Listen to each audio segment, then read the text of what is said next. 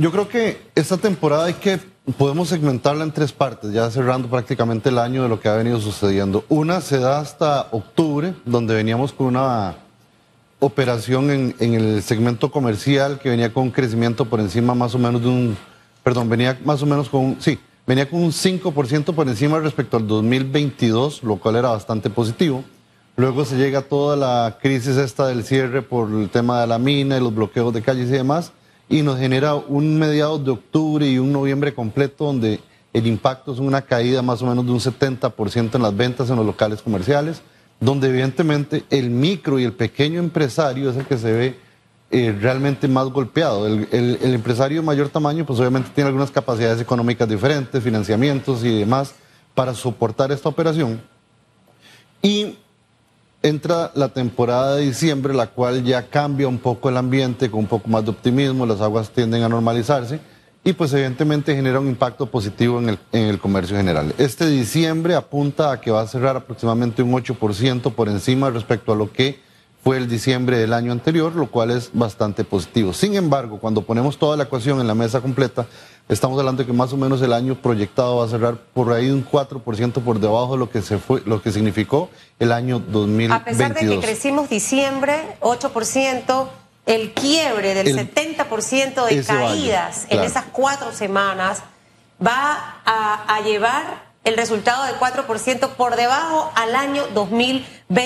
Ha sido un golpe muy fuerte porque hay que, hay que también poner en la, mesa diferentes aspectos. Ha sido un año más caro respecto a lo que fue el 2022. Los costos de operación han sido, han sido incrementados, la materia prima ha sido incrementada, los, la importación de las mercancías en el comercio internacional han sido un poco más caras. Entonces, evidentemente, todos son factores que suman y evidentemente pues hay una, hay una afectación bastante fuerte. Ha sido un año difícil con relación a los últimos meses por las manifestaciones que se registraron a nivel nacional, pero el escenario que vemos actualmente en el mes de diciembre son centros comerciales de lunes a viernes abarrotados, no hay casi estacionamientos, pero dentro de este escenario de reactivación económica en los centros comerciales a nivel nacional, han podido medir si las protestas afectaron la llegada de los turistas, porque siempre para esta... Eh, época se registra el turismo de compra. ¿Qué tanto están las cifras en comparación a los últimos años? Sí, hay, un efecto importante para complementar a eso que estás diciendo.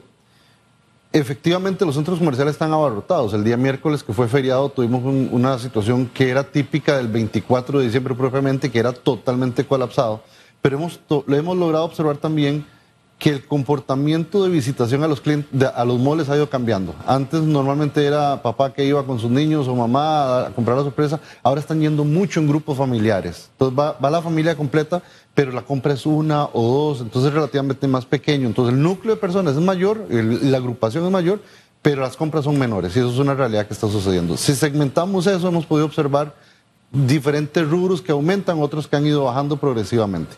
A nivel turismo, hay datos de, la, de las asociaciones eh, eh, afines a nosotros también que nos han reportado pues, que durante noviembre, pues evidentemente una afectación enorme en la ocupación hotelera, en, los tránsitos de, turistas y demás.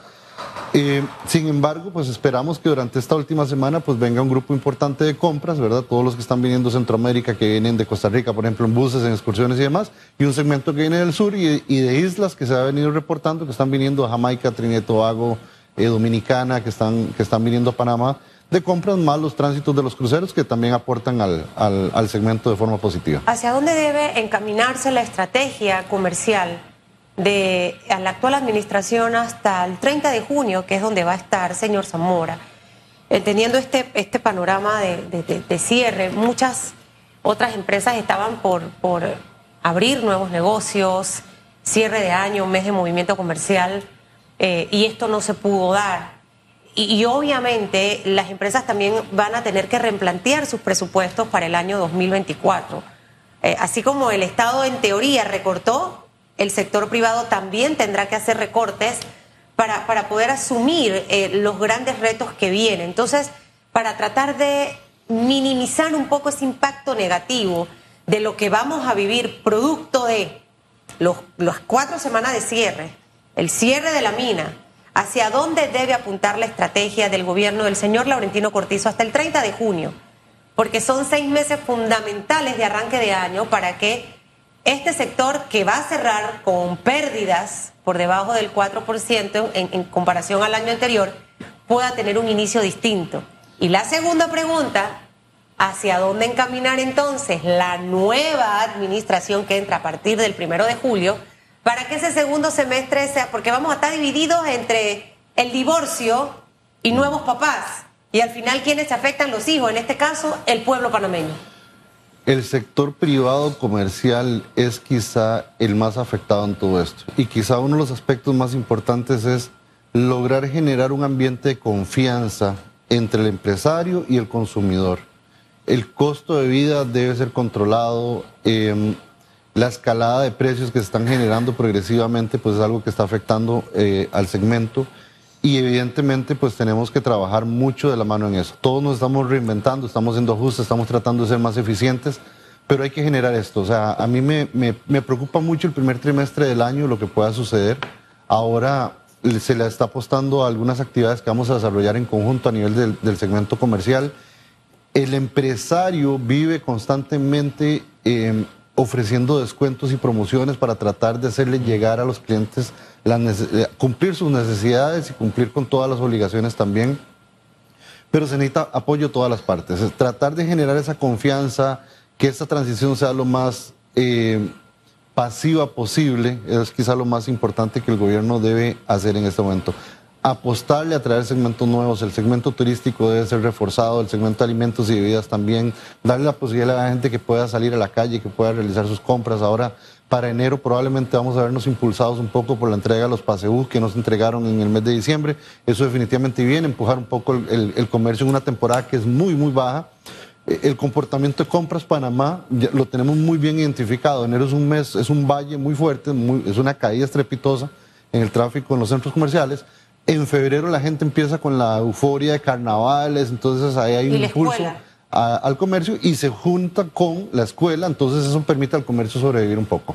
Pero a nivel general, pues evidentemente hay un tema de mucha confianza que se tiene que trabajar. Lo hablaba eh, el antecesor en la charla anterior, ese tema de redes sociales, cualquier cosa que se dice o se hace eh, está sujeta al al cuestionamiento público y a un montón de comentarios negativos y a una, y a una banda destructora de comentarios que es muy complicada y que a nosotros nos afecta porque definitivamente la gente eh, le echa la culpa al empresario o al centro comercial o al microempresario también y, realmente estamos tratando de luchar en sacar esto adelante y es el grueso de la población que está ahí aportando. Y generamos, señor Zamora, una controversia que, que, que viene desde hace un par de tiempo entre, entre tener varios Panamá, entre entender que estos son los buenos y estos son los malos, que el empresario, aunque sea chiquito, es que se tiene plata y tú no. Entonces hemos generado esa cultura, pero ¿cómo, cómo trabajar confianza sin depender del gobierno? Aquí entra la empresa privada, la sociedad civil, la población sana de,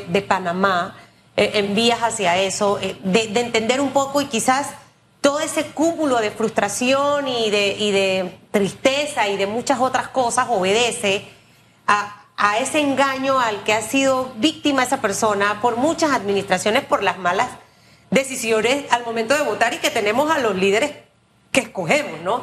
Entonces, es complicado este escenario. ¿Cómo, cómo trabajar confianza, esa parte tan importante de que la población entienda?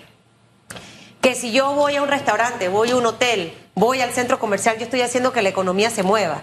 Que si yo hago esto, estoy garantizando que el que empaca, que el que está en la caja, que la vendedora que me está ayudando a encontrar la ropa va a tener trabajo, porque si toda esa máquina de producción se detiene, lo que vamos a tener es más gente desempleada. Entonces, ¿cómo, cómo incentivar y, lograr esto? No sé si ustedes a nivel de la asociación eh, panameña de centros comerciales de Panamá está desarrollando algún tipo de, de iniciativa, ha quedado demostrado que luego del cierre de la mina, el sector turismo es nuestro gran diamante que debemos explotar.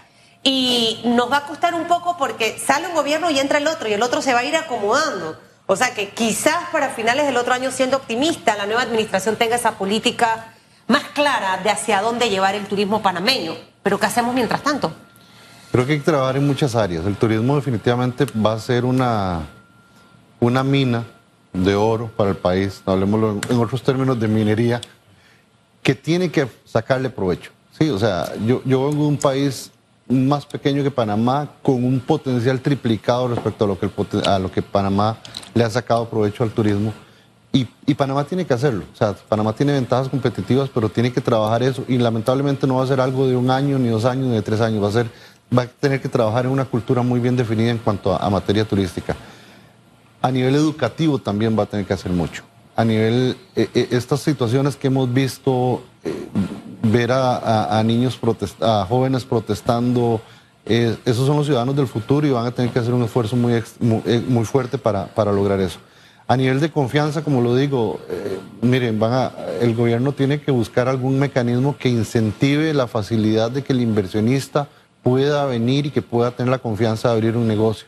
Sin embargo, el costo de apertura, hay que simplificar muchas cosas, porque abrir un negocio hoy día es muy difícil, es muy complicado. La, la, permisología, los costos de operación, el arranque de la operación, los gastos fijos son muy elevados, la política salarial, la política empresarial e, es compleja y hay que simplificarle un poco a eso. Hay mucha burocracia en, el gobierno y, esta burocracia afecta el tema de las inversiones. Tomando esto en cuenta, hay otros países que son de la región de Centroamérica que son mejores vistos para invertir o todavía Panamá, pese a esta burocracia, sigue siendo atractiva.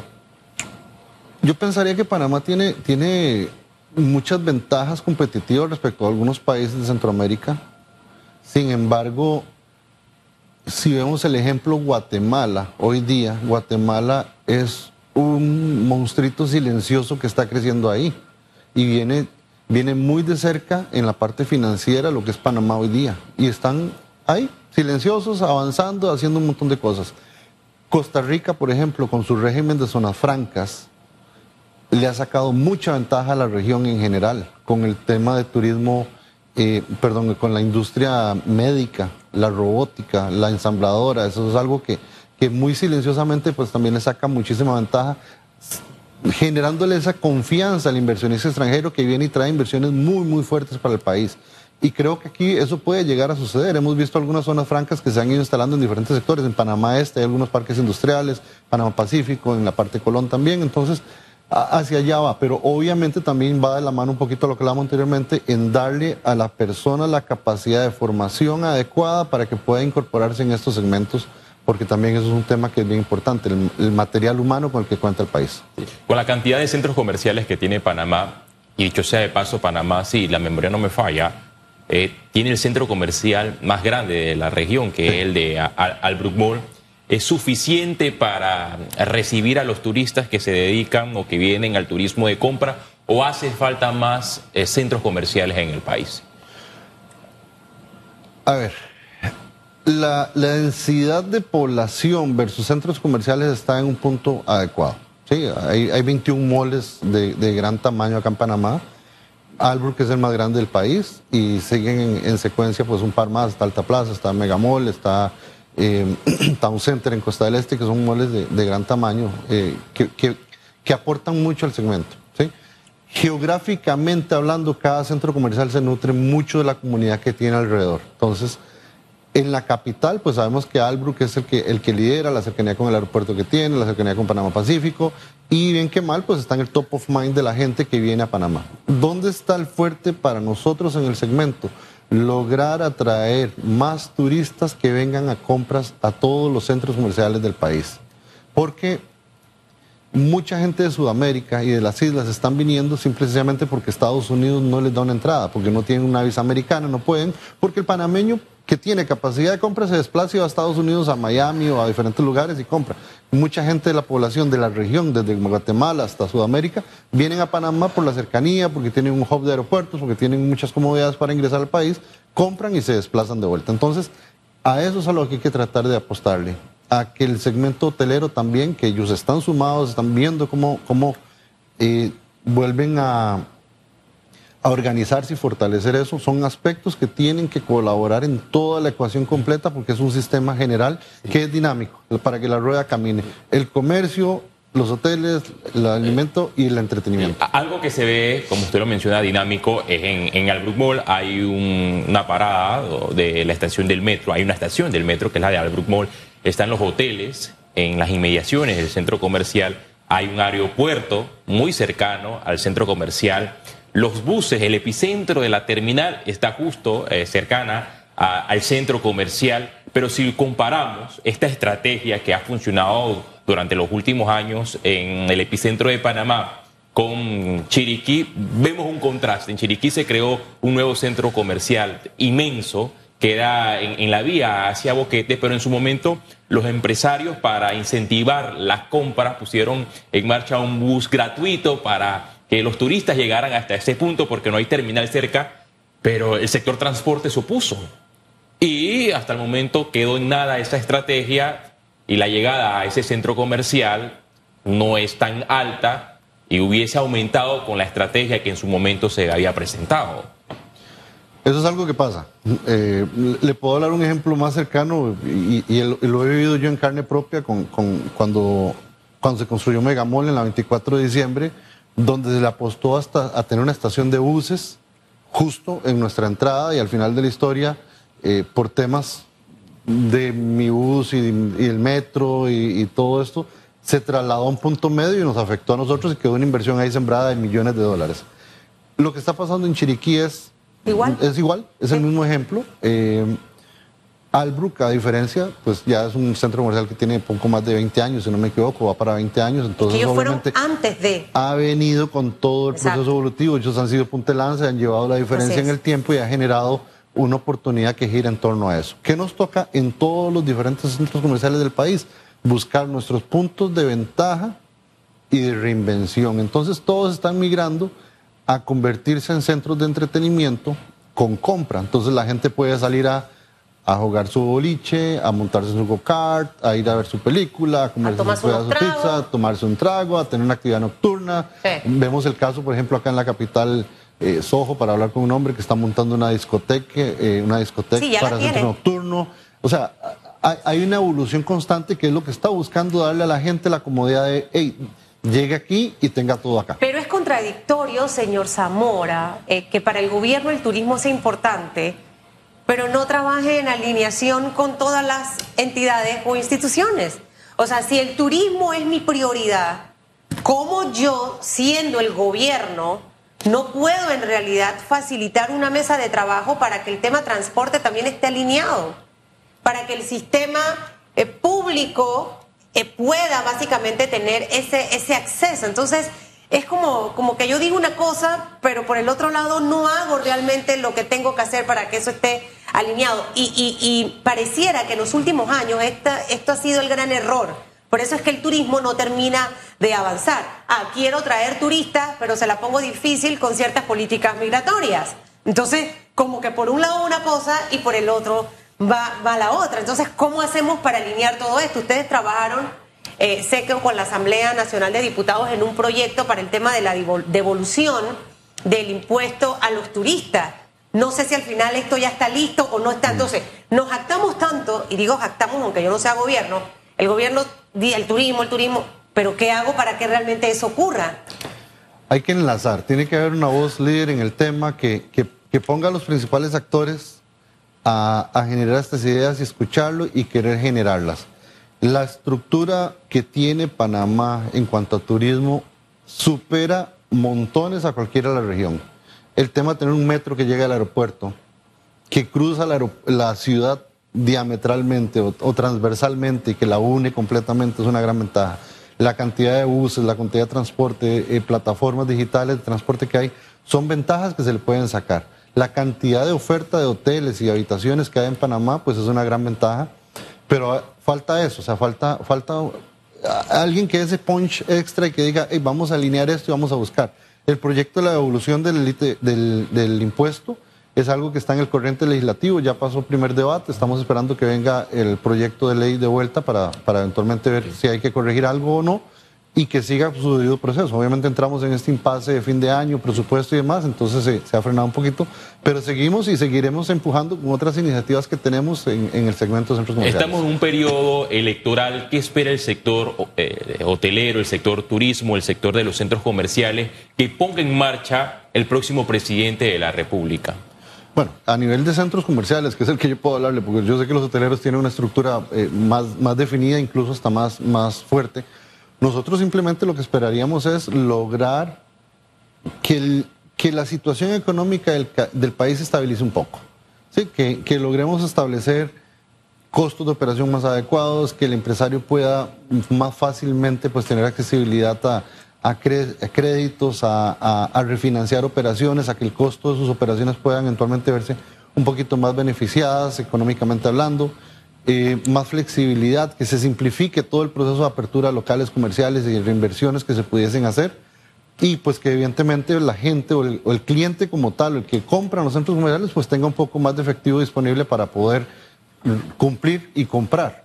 Lamentablemente, pues el, el cliente ha ido migrando ante, ante la escalada en los costos de vida. La canasta básica, por ejemplo, es uno de esos, el costo del combustible, ahora que se quita el subsidio, pues evidentemente han sido cosas que la gente le toca replantear un poco en, su- en sus compras quincenales o mensuales, y entonces dejo de ir al mall o dejo de comprar en el, en el centro comercial porque tengo que suplir algunas necesidades básicas. La, mano de obra eh, durante los cierres, sabemos que se dejaron de contratar 15 mil eh, personas precisamente para esta fiesta de fin de año.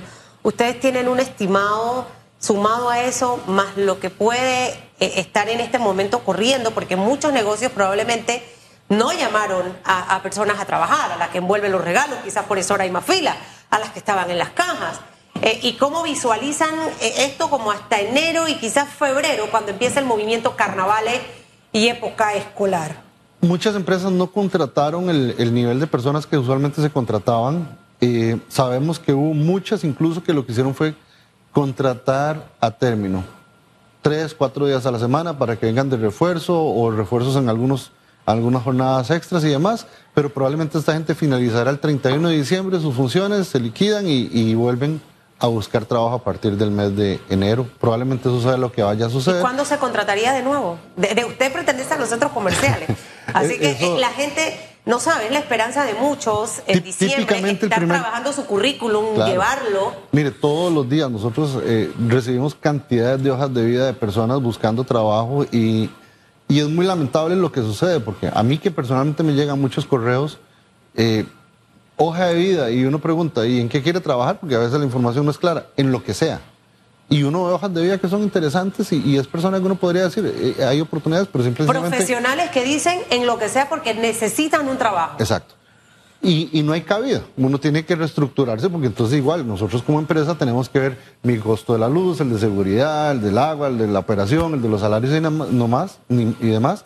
Y pues toca hacer recortes importantes. Entonces este personal lamentablemente gente que está quedando cesante y que se incorpora a lo que pasa en el día a día muy comúnmente en algunos sectores de la sociedad, que es vivir del día a día. ¿verdad? Va, va a ser un reto, va a ser un reto muy interesante, eh, al menos para el primer trimestre de este año que se avecina 2024. Veremos a- hasta dónde las políticas de la actual administración eh, puede desarrollar oportunidades de empleo precisamente con esos 7 mil hombres y mujeres que van a quedar sin trabajo. Bueno, no 7 mil, porque dicen que un grupo se debe quedar eh, garantizando la operatividad de ciertos temas para la protección del medio ambiente en la mina. Pero ese reto va a ser interesante y el próximo gobierno, que ahí es donde yo voy a ver a esos candidatos que han hablado tanto por muchos meses, al que llegue ahí ver cómo ahora le toca a usted, porque cuando estaba Nito ahí estaba dándole duro. Ahora le toca a usted enfrentarse a esto. Señor Zamora, que le vaya bien. ¿De dónde es que es, que es usted? Costarricense.